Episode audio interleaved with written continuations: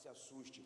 Uma ovelha só pode beber água em águas tranquilas, porque até mesmo o barulho da correnteza a assusta. Ela não chega, ela pode estar cheia de sede, morrendo de sede, mas ela não chega para beber naquele riacho porque o barulho da correnteza a assusta.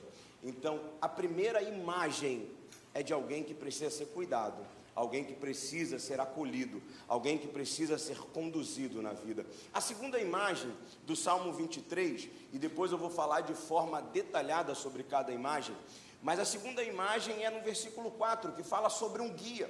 Nós temos um vale da sombra da morte, não tem como não atravessar o vale da sombra da morte, para onde nós precisamos chegar. Tem um vale da sombra da morte no meio, porém, se tivermos um bom guia, nós iremos passar pelo vale da sombra da morte e chegaremos até o destino final que nós temos que chegar. Independente que diante de nós esteja o vale da sombra da morte, nós iremos passar e chegaremos até o final. Então a segunda imagem é a imagem de um bom guia, o guia que não olha para a dificuldade do caminho, mas o guia que sabe onde está a dificuldade e por onde nós deveremos passar. É a segunda imagem do Salmo 23. E a terceira imagem do Salmo 23 está no versículo 5, que é do bom anfitrião.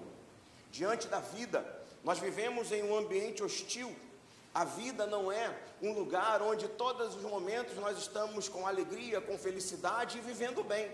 Há momentos que na vida nós olhamos e dizemos: por que tanta dificuldade? Por que tanto problema?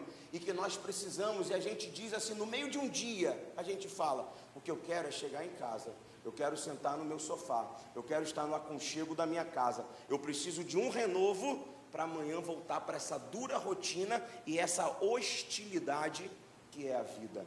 E aí o versículo 5 vai nos falar que Deus também se transforma no bom anfitrião, que nos recebe, que renova as nossas forças e diz: Vai, filho, vai, filha, quando você voltar, eu novamente te receberei aqui e renovarei as suas forças. Então, o Salmo 23 fala sobre o bom pastor, o Salmo 23 fala sobre o bom guia e o Salmo 23 fala sobre o bom anfitrião. E nós temos esse Deus que quer se manifestar na nossa vida sobre essas três perspectivas. A primeira é do bom pastor, e aí nós precisamos entender quem está falando isso. Quem está falando que nós temos necessidade de um bom pastor? Quem está falando isso é Davi. Davi que estava no, no alto da pirâmide social. Quem está falando que precisa de pastoreio é o rei de Israel, é o chefe do exército de Israel, é alguém que tem condição financeira e é alguém também que tem honra, é alguém que manda, é alguém que está no controle de todas as coisas, é alguém que está sentado em um lugar de privilégio. Davi, ele vestia as melhores roupas, Davi, ele comia as melhores comidas, Davi, ele bebia as melhores bebidas, Davi fazia o que ele queria. Isso poderia estartar em Davi um senso de autonomia. Eu não preciso de ninguém para viver, eu não preciso de ninguém para conduzir a minha vida. Eu me basto, eu que vou conduzir a minha vida e eu que faço as minhas escolhas.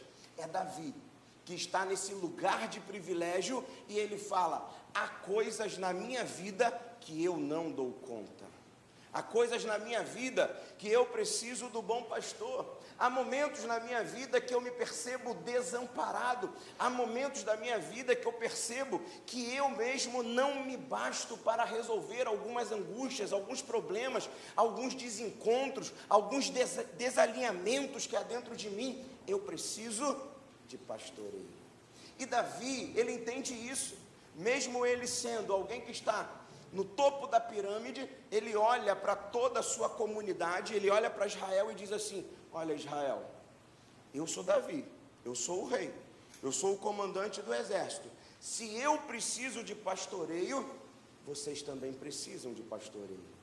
E Davi, ele vai usar algumas expressões que vai ao limite, vai no máximo. Davi ele diz assim: "O Senhor é meu pastor". E se ele é meu pastor, Davi ele não trabalha com 50%, com 70%, ele vai dizer: nada me faltará. Não vai ter ausência. Não vai haver uma necessidade onde eu tenha que murmurar murmurar e reclamar para Deus. Eu não faço de Deus um balcão de reclamação, onde eu digo: Ah, Senhor, está faltando ainda isso na minha vida, ainda está faltando a conversão de um filho, a conversão de uma filha, ainda está faltando, Senhor, de forma mais ampla, o teu agir nessa área da minha vida. Eu divido a minha vida em algumas áreas e eu digo: Senhor, nessa área já está bom, nessa área o, o desempenho está aproveitável, mas há algumas áreas da minha vida que o Senhor ainda não está olhando, ainda não está cobrindo. Davi, ele olha para a sua vida e ele diz: O Senhor me completa em, todos, em todas as áreas da minha vida, nada me falta. E Davi, ele vai utilizar duas áreas. Primeiro, ele diz assim, versículo 2: Ele me faz repousar em pastos verdejantes. Davi quer nos trazer uma, uma reflexão que na vida nós encontraremos cansaço. Independente que entregamos a nossa vida ao Deus Todo-Poderoso, independente que fazemos parte da Shalom, independente que fazemos parte da nova vida do Colubandê, porque a vida nos impõe cansaços temporários. Talvez você agora está em, no meio de uma empreitada profissional que está te causando cansaço. Você chegou aqui domingo na igreja e você sabe que tem que entregar um projeto, você sabe que tem que entregar um TCC, você sabe que está envolvido num grande projeto e isso tem consumido você emocionalmente, tem gerado cansaço. Tem alguns domingos, alguns outros dias de culto que você chega aqui que o cansaço é tão grande que você não consegue nem prestar atenção na mensagem que é pregada. A sua mente, ela não para, ela trabalha a todo momento. Você deita na cama para dormir e o cérebro está funcionando ainda, não consegue parar. O que você precisa entregar, o que você precisa fazer. Ou até mesmo situações conflituosas no seu trabalho, na sua família, e isso tem gerado cansaço. Cansaço na alma, cansaço nas suas emoções. Você se encontra numa corda bamba onde coisas pequenas começam a te afetar, coisas pequenas começam a roubar a tua paciência. Você não tem paciência para conversar com o filho, não tem paciência para conversar com a filha, não tem paciência para gerenciar conflitos, porque está sendo engolido pelo cansaço da vida. E é sobre isso que Davi está dizendo. Para o cansaço que é gerado na vida, e querido, nós não podemos sublimar isso da nossa existência humana. Haverá cansaço.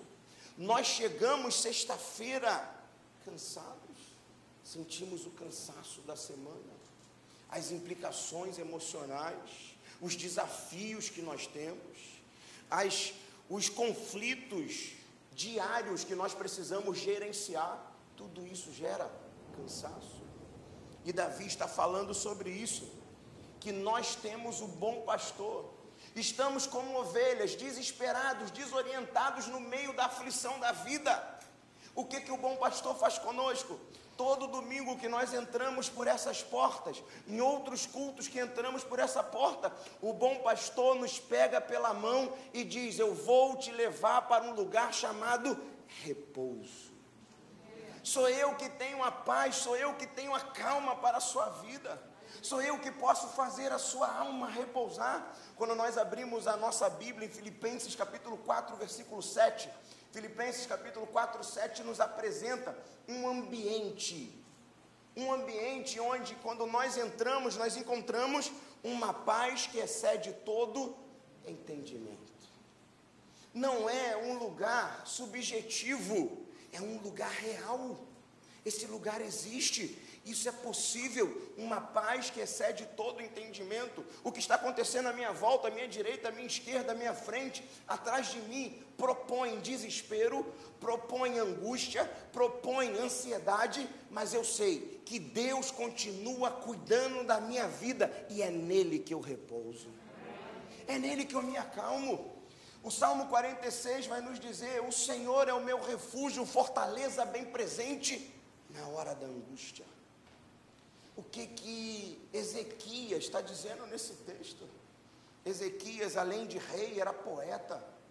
Ezequias está passando o cenário mais duro do seu reinado. Jerusalém, ela tem três entradas. Jerusalém estava sitiada pelo exército assírio. Eles tinham cercado as três entradas de Israel. Ezequias olha para o povo, o povo acuado. A Síria gritando: a gente vai invadir, a gente vai entrar, a gente vai matar vocês. Ezequias olha para o povo e diz: O Senhor é o nosso refúgio e fortaleza bem presente na hora da angústia. Porque não basta crer em Deus, precisa confiar em Deus. Tem muita gente que crê em Deus. Tem muita gente do seu relacionamento diário que diz eu creio em Deus, mas que não confia. Não confia a ponto de repousar nas promessas do Senhor. Ter o Senhor como pastor não é ter tudo o que você julga faltar suprido. Ter o Senhor como pastor é entender que nele eu encontro repouso para o cansaço da vida. Se nessa noite você chegou aqui cansado de alguma situação, pastor, eu estou cansado com, a, com os conflitos que acontecem na minha família, eu estou cansado com os conflitos que acontecem no meu condomínio, eu estou cansado, Senhor, eu estou cansado, pastor, com a carga que me impõe no trabalho. Aqui você precisa encontrar repouso para a sua alma. Aqui você precisa começar a ressignificar a sua vida. Aqui você, porque o cansaço começa a criar tumulto nas relações. Você já viu pessoa cansada ter paciência? Você já viu pessoa cansada gerenciar bem conflito? Você já viu pessoa cansada conversar de forma atenciosa com alguém? Quem está cansado fica irritadíssimo. Quem está cansado começa a gerar problema. Quem está cansado não, não presta atenção na vida do outro. Por isso que o bom pastor se preocupa com o nosso repouso. Vir a esse lugar é ter alívio para a sua vida. Não é ter situações sendo transformadas porque há algumas igrejas que diz: "Olha, vai mudar tudo na sua vida. A partir de hoje não tem mais desafio, a partir de hoje não tem mais conflito, a partir de hoje não tem mais problema". Não é isso que o bom pastor promete. O bom pastor promete que vai transformar a sua vida e não os cenários onde você vive. Os cenários vão continuar hostis, os cenários vão continuar cansativos, mas você vai voltar toda segunda-feira para aquele cenário renovado, porque o bom pastor está cuidando da sua vida. Toda segunda-feira você volta um novo, uma nova pessoa. Toda segunda-feira você volta ali renovado. Por isso que no meio da semana precisamos voltar à igreja, porque no meio da semana precisamos renovar esse ânimo. Então, um bom pastor, ele tem renovo para o cansaço da vida. Enquanto Cristo não volta para buscar a sua igreja, nesse tempo entre a primeira vinda e a segunda volta de Cristo, há cansaço na existência humana. Na existência humana, o cansaço ele é reparado com o cuidado do bom pastor. O versículo 3 nos sugere também outra realidade da existência humana. Ele vai dizer aí no versículo 3: refrigera-me a alma. Está falando sobre há momentos na nossa vida, e você sabe disso, que a pressão da vida aumenta. Está tudo bem, está tudo tranquilo. A gente está vivendo a vento a favor a vento a favor, a gente a gente vai, a gente conquista, a gente prospera, a gente avança, a gente é gentil, a gente sabe conversar com pessoas, mas há momentos que muda a direção do vento. Há momentos que o vento é contrário. A pressão da vida sobe. E o texto está nos dizendo que o bom pastor, ele percebe quando a pressão da vida sobe. E quando a pressão da vida sobe, ele vem ao nosso encontro e refrigera a nossa alma.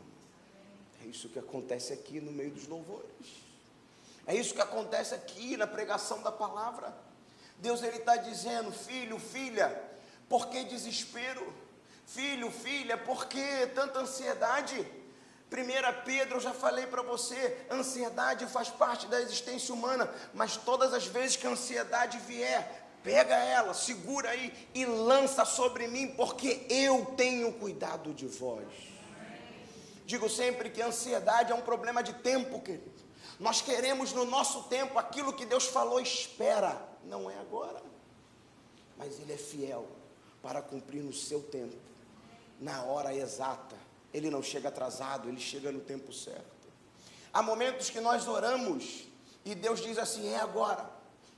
Eu vou abrir a porta, eu vou abençoar, eu vou gerar esse milagre. E há momentos que Deus ele fala quando nós estamos orando, ele diz: espera. E é nesse momento que nós vamos provar a nossa fidelidade. Mas nunca vai faltar refrigério. Você está esperando e Deus está dizendo: refrigério para sua alma, tranquilidade, eu estou contigo. Porque o Deus que nós servimos não é somente o Deus que evita a tempestade, é um Deus que passa a tempestade junto conosco. Porém, nós criamos um ideal que Deus é somente aquele que evita a tempestade. Mas se você lembra, quando os discípulos estavam passando pela primeira tempestade, Jesus estava ali realizando milagres, atendendo o povo, já era de noite. Qual era a agenda natural de Jesus? Vamos para casa dormir. Só que naquele dia Jesus quis atravessar o mar da Galileia. Jesus diz para os seus discípulos: entra no barco, vamos lá, entra todo mundo no barco, que a gente vai atravessar o mar da Galileia. Diz o texto, nos seus detalhes, que Jesus já entra no barco com um travesseiro na mão. Jesus estava cansado, ele iria dormir. E Jesus entra no barco, começa a dormir, coloca ali o seu travesseirozinho, e diz o texto que no meio do mar da Galileia começa a tempestade. Você já parou para imaginar que quando os discípulos entram no barco, eles não sabem o que vai acontecer daqui a dez minutos, mas Jesus sabia o que ia acontecer. Jesus sabia que no meio do mar da Galileia a tempestade viria, e Jesus dorme tranquilamente. Eu e você vamos entrar numa numa semana. Hoje já é o primeiro dia da semana. A gente tem uma pré-agenda do que vai fazer segunda, terça, quarta e quinta. Mas a gente não sabe se nós iremos cumprir toda a agenda. Porque o que é a vida? A vida é estar diante do imprevisível. Por mais que a gente faça plano, vindo para cá, conversei até com o Sérgio. Dessa vez eu vi o livramento de Deus. Porque o livramento de Deus acontece a todo instante, todo momento. Há alguns que nós vemos e há outros que Deus nos poupa de ver. Esse Deus me fez ver, pastor. O carro freou a, a, a menos de dois metros de mim. Em um momento da chuva, aquela chuvarada toda que estava, a gente está diante do imprevisível. Eu estou aqui pregando, mas poderia não estar pregando. Poderia estar com toda a minha família agora no hospital. Diante da imprevisibilidade, no que, que a gente se ampara? No que, que a gente fundamenta a nossa vida? Se tudo é imprevisível, pastor, se estamos diante da imprevisibilidade, há alguma coisa que nós podemos nos amparar? Ah, e nos dá lá em Hebreus capítulo 13, versículo 8, algo que é imutável, que é o mesmo, hoje e será eternamente, que é Cristo Jesus. Eu sou o mesmo ontem, hoje e serei eternamente. Ele não muda, ele não é surpreendido, ele é o mesmo. Jesus ele sabia o que ia acontecer, por isso que ele dorme. Ele sabe que todo o poder está em suas mãos. O vento pode causar situações desfavoráveis, o mar pode gerar situações desfavoráveis, mas basta uma palavra dele e tudo se resolve. Por isso que ele entra e dorme. O texto vai nos dizer que ao chegar no meio do mar da Galileia começa a tempestade. Os discípulos ficam desesperados. Pedro logo diz: Senhor, nos trouxe aqui para morrer. Jesus acorda, acalma o mar e diz: Por que vocês estão desesperados? Eu não disse que nós iríamos chegar do outro lado? Nós vamos chegar. Só inquieta é que Marcos capítulo 4 fala sobre esse cenário. Em Marcos capítulo 6, está Jesus novamente diante do mar da Galileia e fala: entra no barco. Sinceramente, quantos de nós, depois de ter vivido o trauma da tempestade, Jesus dormindo, entraria de novo no barco? Nós iríamos olhar para o barco e falaríamos: Não, Senhor não vou entrar no barco. Da última vez que nós entramos no barco com o Senhor, teve uma tempestade e o Senhor demorou a acordar. A gente bateu no teu braço, o Senhor demorou, entrou água aqui no barco e, e quase que a gente afunda. Não vamos entrar de novo no barco. Jesus falou: vocês vão entrar e dessa vez eu nem vou com vocês. Vocês vão entrar no barco, vão atravessar e eu vou subir para o monte para orar. E aqueles discípulos entraram novamente no barco. E esses dois trechos sobre tempestade nos ensinam que não é somente crer em Jesus, é preciso confiar na palavra de Jesus. Ele está dizendo que quando Ele é bom pastor, Ele traz refrigério para a nossa alma. E Ele tem causado isso, gerado isso na nossa vida. Refrigério para a nossa vida. Ao final desse trecho de bom pastor, me chama a atenção que quando ele nos faz repousar, quando ele nos tira de um lugar de cansaço e quando ele nos tira de um lugar de pressão, ele usa a mesma a mesma expressão dizendo: "Leva-me para junto das águas". Versículo 3 ele diz: "Guia-me pelas veredas da justiça". Os dois trechos falam sobre voltar a guiar a nossa vida há um momento que nós estamos tão cansados, que nós estamos tão pressionados pela vida, que não é mais Deus que guia a nossa vida. Nós somos guiados pelas nossas emoções, nós somos guiados pelo nosso jeito de fazer, e Deus diz: Ei, meu filho, o cansaço que há na sua alma, o cansaço que há na sua vida, somente eu posso gerar repouso. A pressão que há na sua vida, somente eu posso dar o refrigério. Nessa noite eu te dou repouso, eu te dou refrigério, mas você precisa entender que a sua vida precisa ser guiada e direcionada por mim. Quando estamos cansados demais, nem percebemos, mas assumimos o leme da nossa vida. Quando estamos pressionados demais, nós também assumimos o leme da nossa vida. A resposta para o cansaço está no Senhor. A resposta para a pressão também está no Senhor. É necessário que nós entendamos isso e coloquemos cada vez mais a nossa vida nas mãos dele.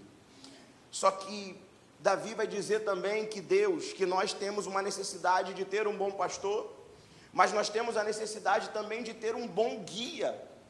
Ele vai nos dizer: ainda que eu ande pelo vale da sombra da morte, não temerei mal nenhum, porque tu estás comigo, o teu bordão e o teu cajado me consolam. Davi está falando sobre alguns lugares da vida que serão difíceis de passar.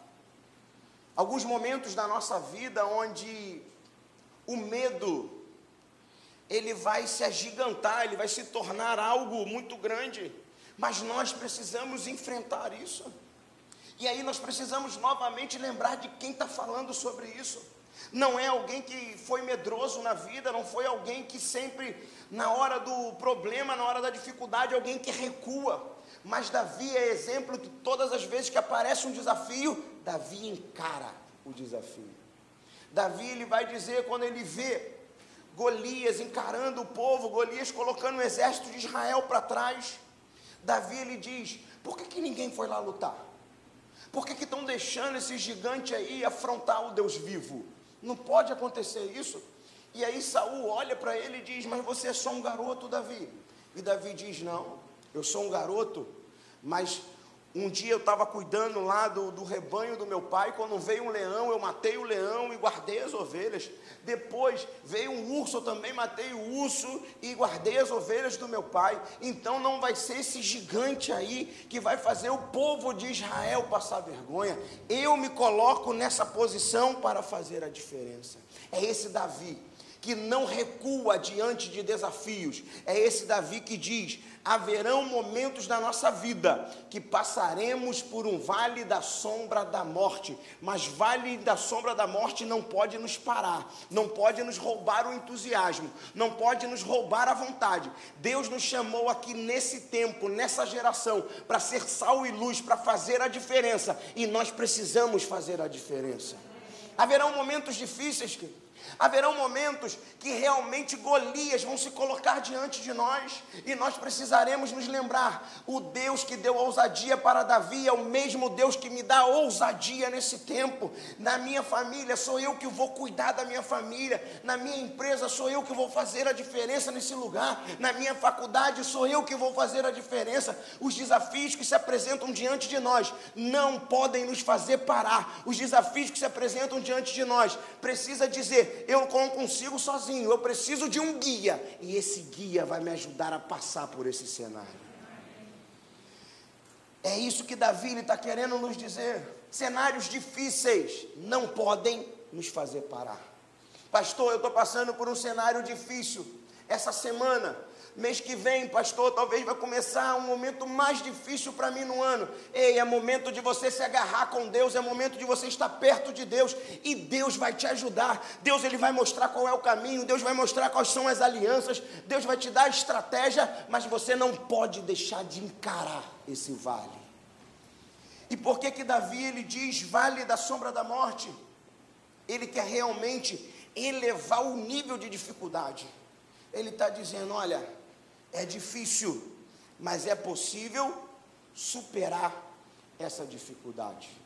Só que Davi, ele novamente vai no limite. Como ele falou no versículo 1: O Senhor é meu pastor, nada me faltará. Ele diz aí no versículo 4: Ainda que eu ande pelo vale da sombra da morte, não temerei mal nele. Não tem espaço. Ele está dizendo: Eu não vou temer. Em outro lugar, eu pregava essa mensagem e falava: gente, não ter medo nenhum é algo assim difícil demais.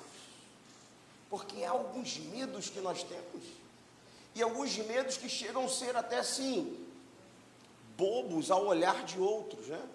Eu vou te falar um medo que eu tenho que é desesperador. Tenho medo de cachorro, que é desesperador, pastor se, se um poodle entrar por ali, por aquela porta, eu quase que paro de pregar, deixo o microfone aqui e vou embora.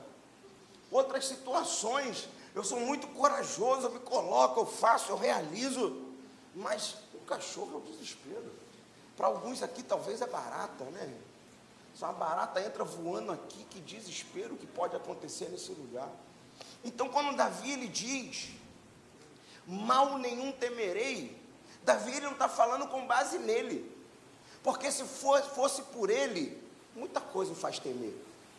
Se for por mim, muita coisa me faz temer. Alguns projetos que eu já me lancei na caminhada com Deus, que eu disse, só porque o Senhor está comigo. Porque se o Senhor não estivesse comigo, eu nem de casa teria saído. Eu nem de casa teria me lançado nesse projeto. Há projetos que Deus ele vai nos chamar, que a gente vai olhar e vai dizer assim: eu não tenho condições de fazer, e nós não temos mesmo. Mas o Senhor conta conosco, na nossa imperfeição, na nossa limitação. Há projetos aqui nessa igreja para acontecer que depende de você se lançar, de você entender que por mais que seja difícil, por mais que me mostre impossibilidade, limitações, mas Deus está me chamando, Deus está me gerando, está gerando uma inquietação em mim. Há uma palavra de um pastor americano chamado Bill Hybels que ele fala descontentamento santo. Tem alguma coisa que está gerando em mim um descontentamento e eu não posso ficar parado. Eu tenho que fazer, eu tenho que realizar alguma coisa na sua família que está gerando descontentamento em você, isso precisa mudar. É você que Deus quer usar, lá na tua empresa, seja onde for. Mas é necessário entender que eu preciso de um guia. E o texto vai nos dizer que não haverá medo. Eu vou entrar por esse caminho e vou chegar até o destino final. Qual é o nosso destino final? Nosso destino final. Nós fomos idealizados e projetados no céu, e o nosso destino final é o céu. Jesus, ele não somente conquistou o caminho, Jesus é o caminho para o céu, mas nós precisamos dele como guia, porque nós nos perdemos com facilidade.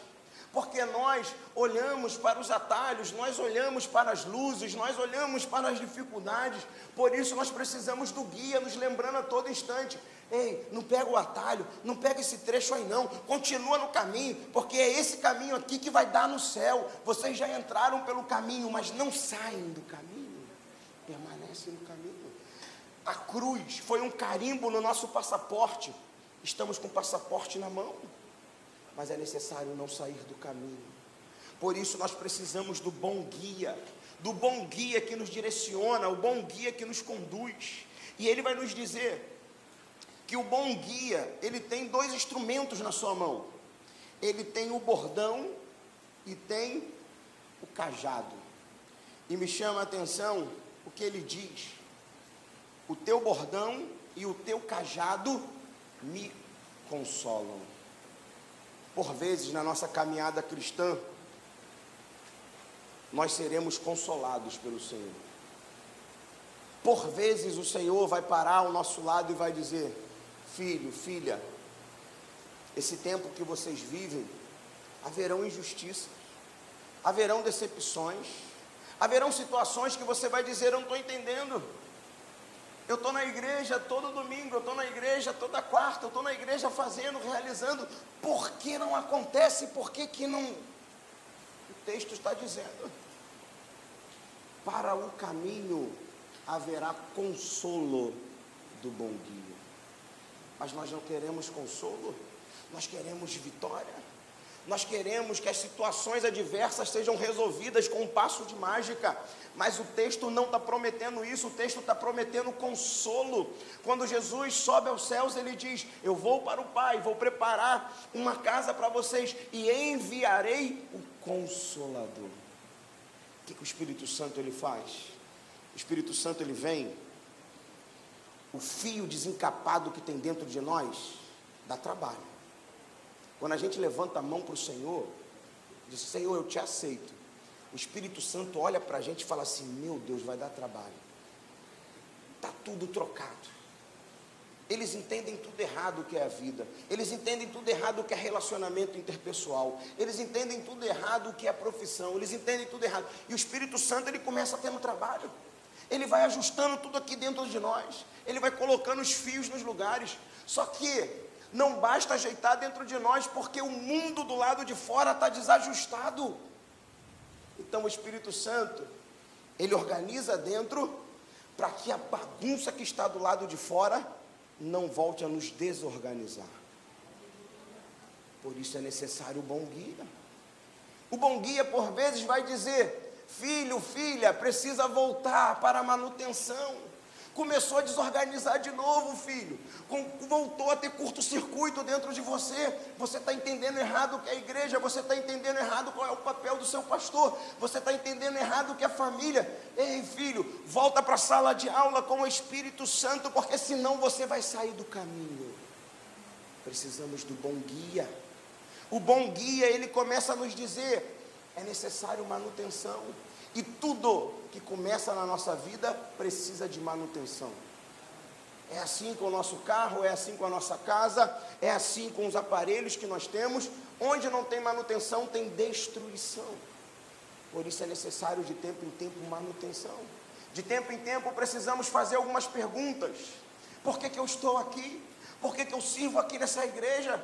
Por que, que eu, eu um dia levantei a minha mão para Cristo? Por que, que eu leio a Bíblia? Por que, que eu caminho? Por que, que eu paro para ouvir um pastor pregar 40 minutos, uma hora? Porque eu creio que isso é vida para mim, porque eu creio que isso muda a minha realidade, porque isso transforma a minha vida. Hoje pela manhã pregava em Colubandei e falava sobre a grande comissão. Não pode haver ir se não houver um vir qualitativo o vir a esse lugar precisa ser qualitativo.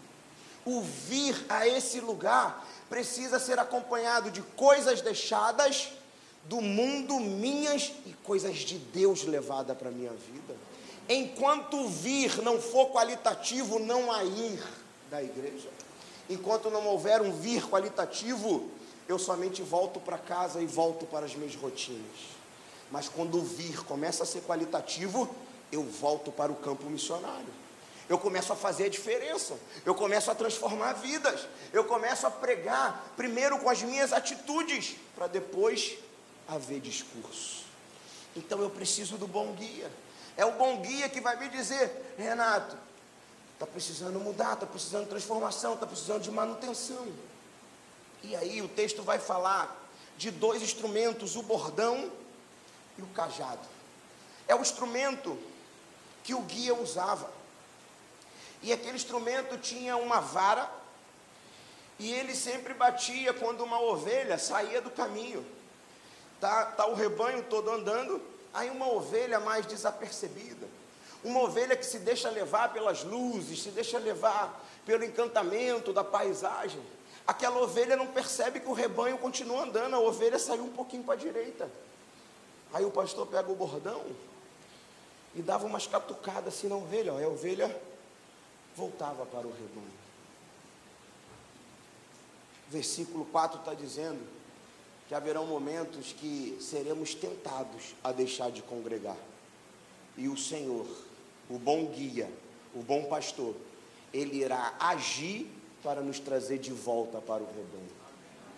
Sabe, se você está com saudade de alguém, um amigo, uma amiga, um filho, um filho, saiba que Deus está cuidando da vida dele. Deus está cuidando da vida dela.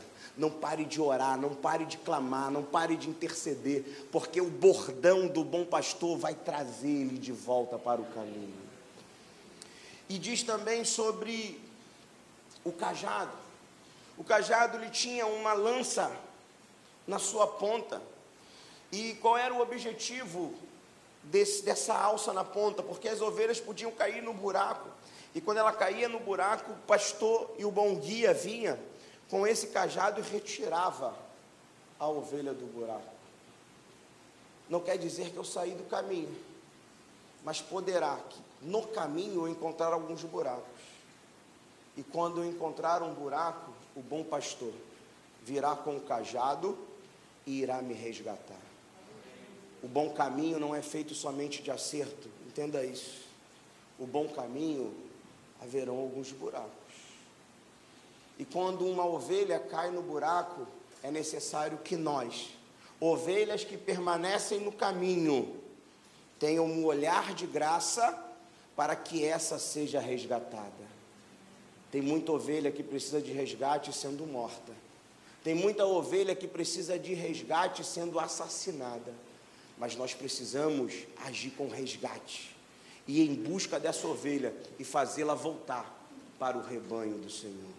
A segunda imagem é do bom guia. E a última imagem, para terminar, fala sobre o anfitrião.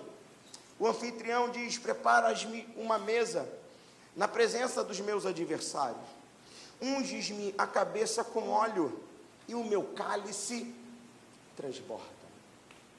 A imagem que Davi está querendo nos mostrar é: todas as vezes que nós entramos por aquela porta, o bom anfitrião nos pega pela mão e ele nos traz para um banquete.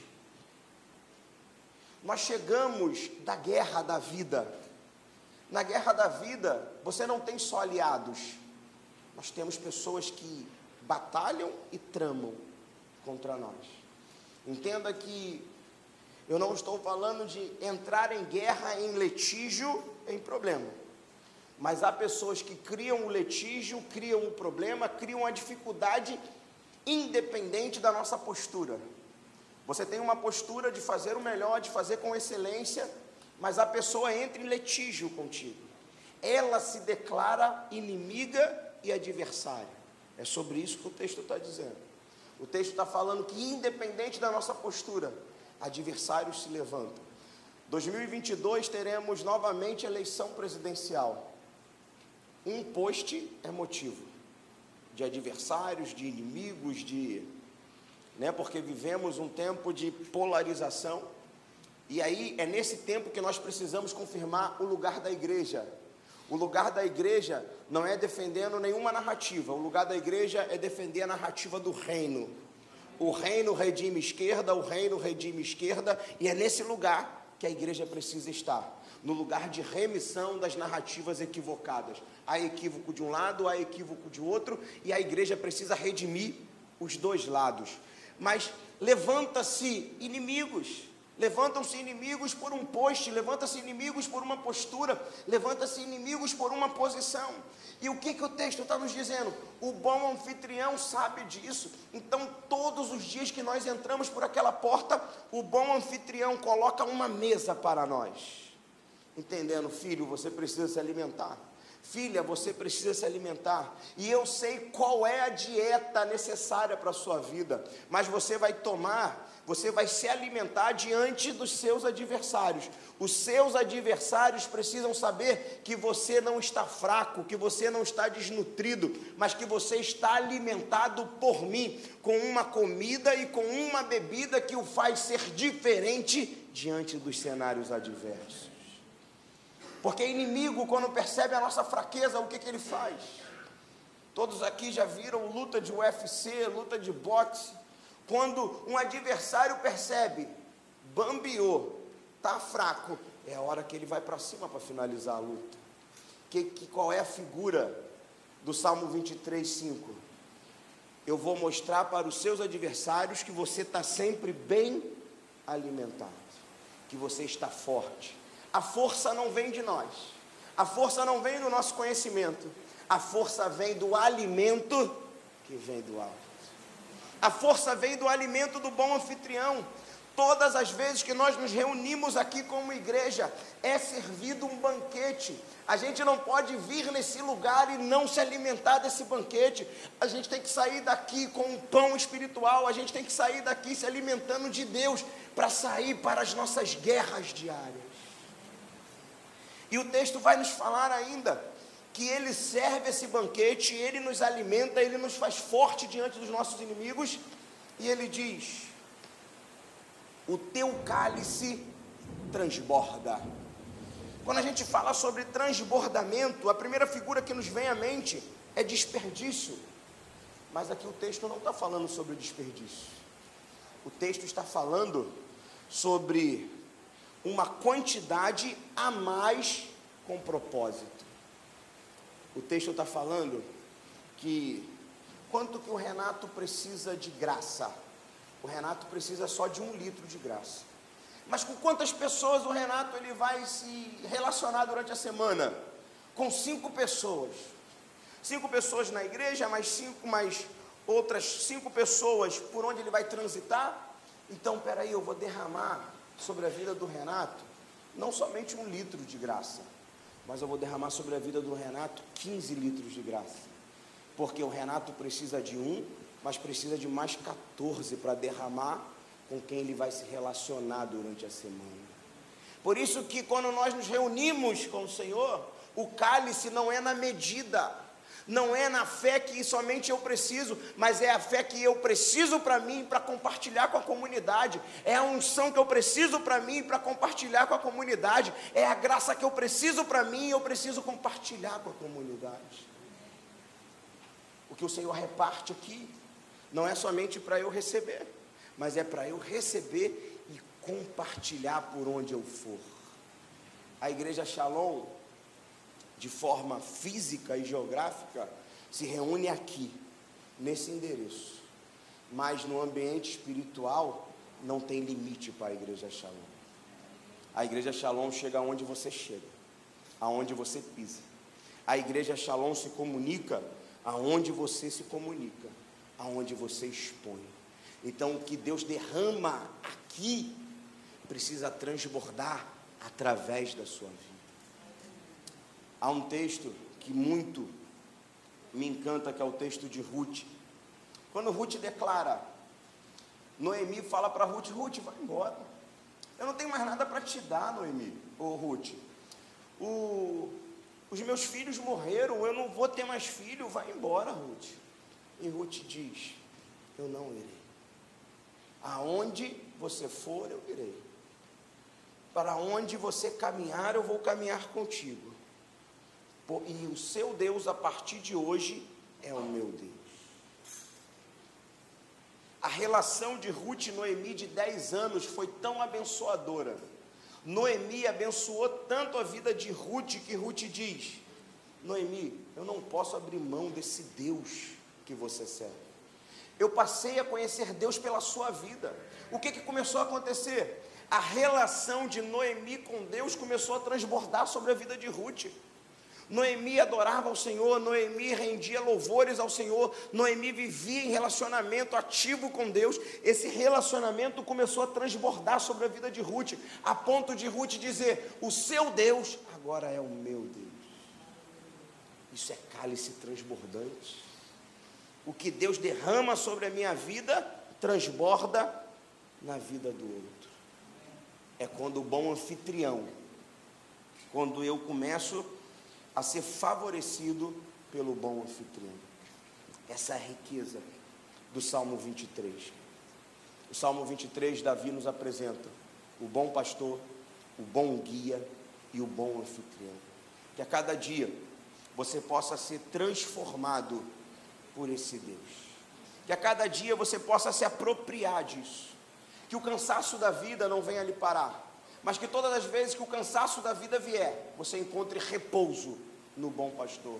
Todas as, vida, todas as vezes que a pressão da vida vier, você encontre refrigério no Senhor.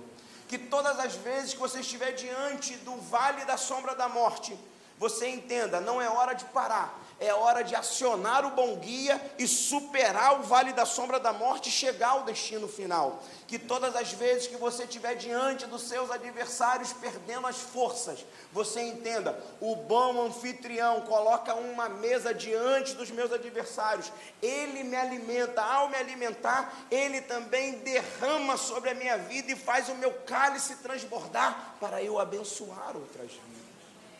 É um Deus que cuida. Um Deus que ama como nosso Deus ama, nunca desampara, nunca nos deixa só. Amém.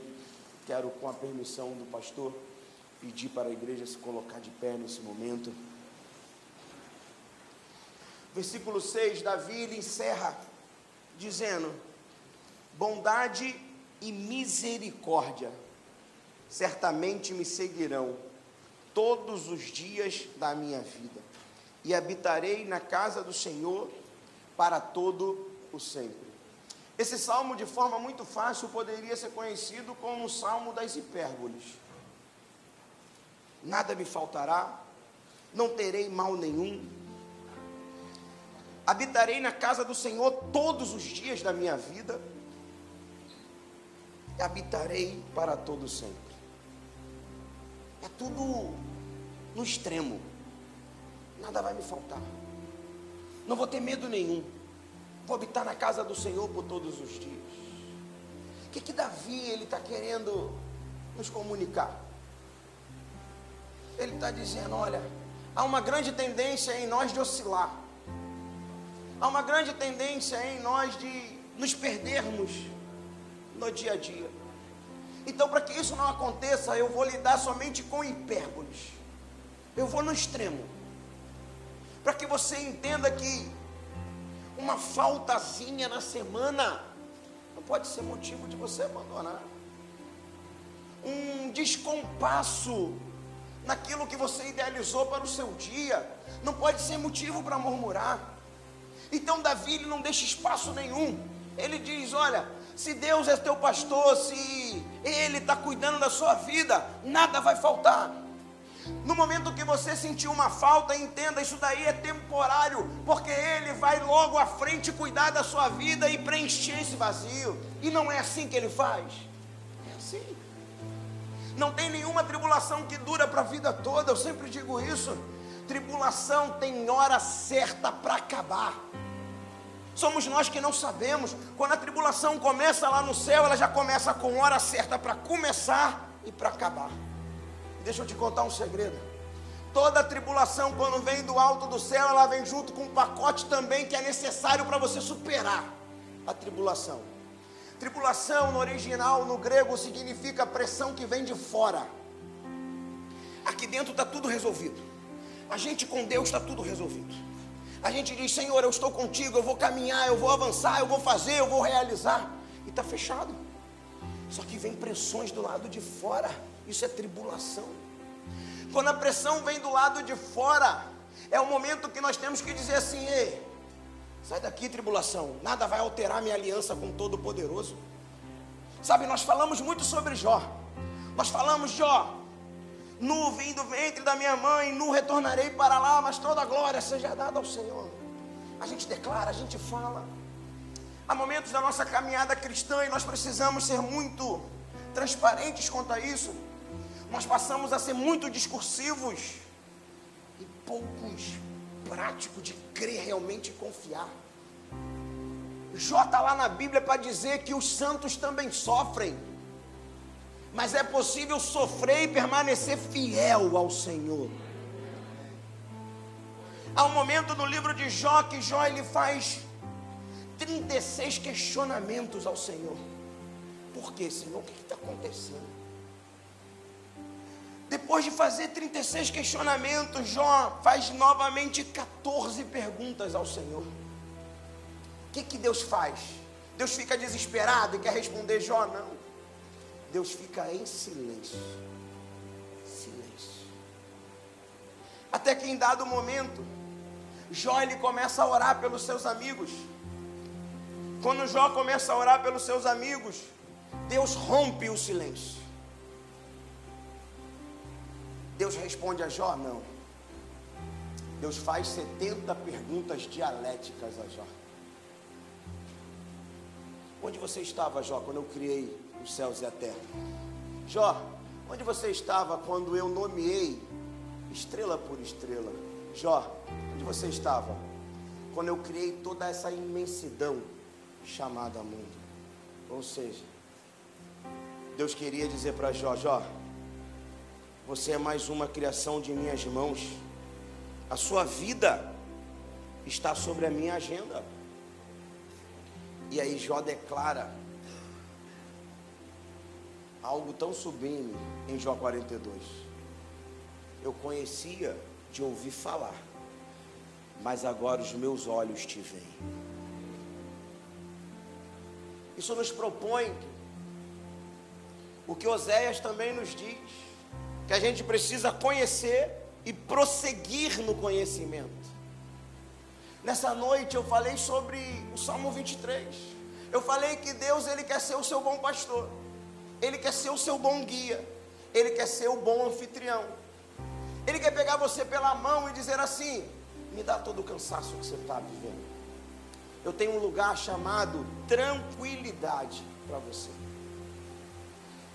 E nós vamos ver o Salmo 116. O Salmo 116 fala sobre angústias de alma, cordéis de morte. O que é isso, querido? É alguém que chega ali na Ponte Rio, Niterói e se ajoga. Mas nós olhamos para o Evangelho e dizemos: eu posso até sentir cordéis de morte sobre mim, eu posso até sentir ansiedade vindo, mas isso não me rouba a certeza que Deus está cuidando da minha vida. O cenário hoje é adverso, mas isso não diz que ele saiu do trono. Duras realidades precisam ser harmonizadas com a perspectiva de que ele não saiu do trono. Isso é difícil, não é fácil. Nós precisamos amparar a dura realidade com a palavra de Deus. Não, a palavra de Deus está me dizendo que Ele continua no controle de todas as coisas, Ele não sai do governo. Se Ele não sai do governo, isso é temporário, vai passar. Tribulação tem tempo, tem hora, tem momento certo para acabar. Eu preciso permanecer em fidelidade. Talvez você esteja passando pelo vale da sombra da morte bom guia tem o caminho certo para você. O bom guia vai te guiar por um caminho onde você não será afetado. Mas é necessário crer nisso nessa noite. É necessário confiar no bom pastor, no bom guia e se alimentar da mesa que o bom anfitrião serve todos os dias. A Bíblia vai nos falar sobre um filho pródigo. Tinha tudo em casa, mas queria experimentar algo novo. Experimentou algo novo, para perceber que ele tinha tudo na casa do Pai. O Senhor, nessa noite, nos convida a reafirmar o nosso compromisso. Senhor, assim como Davi, mesmo estando no lugar de privilégio, ele entendeu que isso aqui é transitório. Isso daqui é 70, 80, 90 anos no máximo. Que nós fomos chamados da eternidade. Um dia nós estávamos na eternidade. Fomos chamados da eternidade para habitar um propósito. Renato é um propósito. Daniel é um propósito. Pastor Isaías é um propósito. O João Pedro é um propósito. Cada um de nós aqui somos um propósito. Fomos chamados da eternidade para habitar um propósito. Seremos devolvidos à eternidade e precisamos deixar um legado aqui nessa terra. Precisamos fazer a diferença. A vida de um pastor é, é estar aqui pregando. Amanhã estamos fazendo o sepultamento, né, pastor? Depois estamos visitando alguém no hospital. Na quarta-feira estamos apresentando uma criança. Ontem eu estava fazendo um sepultamento. E eu sempre começo uma cerimônia de sepultamento dizendo: parece que as palavras perdem sentido aqui agora, mas parece, porque a palavra de Deus ela não se cala em nenhum momento. A palavra de Deus ela sempre se interpõe a situações. Não tem situação que a palavra de Deus ela se cale. A palavra de Deus ela chega naquele lugar, ela começa a gerar transformação e mudança. Sei se você já percebeu disso, mas no sepultamento, enquanto a palavra não é pregada, o desespero toma conta, mas depois que a palavra é pregada, a paz toma conta daquele lugar. O Espírito Santo começa a habitar os corações. A palavra começa a gerar vida. Que nessa noite a palavra começa a gerar vida no teu coração. A certeza que você precisa de pastoreio. A certeza que você precisa de orientação e guia na sua vida. A certeza que você precisa sentar na mesa do bom anfitrião. Você não pode sentar e deixar de sentar, você precisa diariamente estar sentado na mesa do bom anfitrião. Essa é a certeza que você precisa levar para a sua vida nessa semana. Quero te convidar a fechar os seus olhos nesse momento e juntos fazermos uma oração. Senhor nosso Deus e nosso Pai, graças te damos pela tua palavra. A tua palavra que nos ensina, a tua palavra que nos orienta, a tua palavra que nos conduz. A tua palavra que nos lembra quem nós somos diante de ti. A tua palavra que nos lembra a necessidade de pastoreio de orientação e de receber um alimento que vem do alto. Essa semana, Senhor, irá se apresentar com seus desafios. Essa semana irá se apresentar com tudo aquilo que poderá nos conduzir a fazer a tua vontade ou que requererá de nós um empenho a mais para permanecer em fidelidade. Nessa noite, o que nós pedimos, Pai, é que o Teu Espírito Santo nos ajude, porque reconhecemos aqui nessa noite que sozinho não damos conta, que precisamos do Teu pastoreio, que precisamos da Tua orientação, que precisamos, Senhor, ter as nossas forças renovadas sentando à mesa do bom anfitrião. Senhor, ajuda-nos, Ajuda-nos a fazer o caminho da total dependência e cada vez mais extinguir a autonomia. Davi tinha tudo para ser autônomo, mas decidiu ser ovelha do teu rebanho. Que todos os dias de vida, Pai, possamos confirmar essa posição. Somos ovelhas do teu rebanho somos abençoados pelo teu pastoreio, somos abençoados pela tua orientação, somos abençoados pela mesa que o bom anfitrião serve. E que a cada dia o nosso cálice possa transbordar, e ao transbordar, possa alcançar a nossa família, possa alcançar a nossa empresa, possa alcançar a nossa faculdade, possa alcançar os nossos amigos. Ser conosco, Pai, hoje e para todo sempre. É o que eu te peço em nome de Jesus. Amém e amém. Que Deus te abençoe, querido, rica e abundantemente. Que essa palavra ela gere fruto na sua vida. Sempre digo que a palavra ela pode nos abençoar somente uma vez, quando a gente ouve.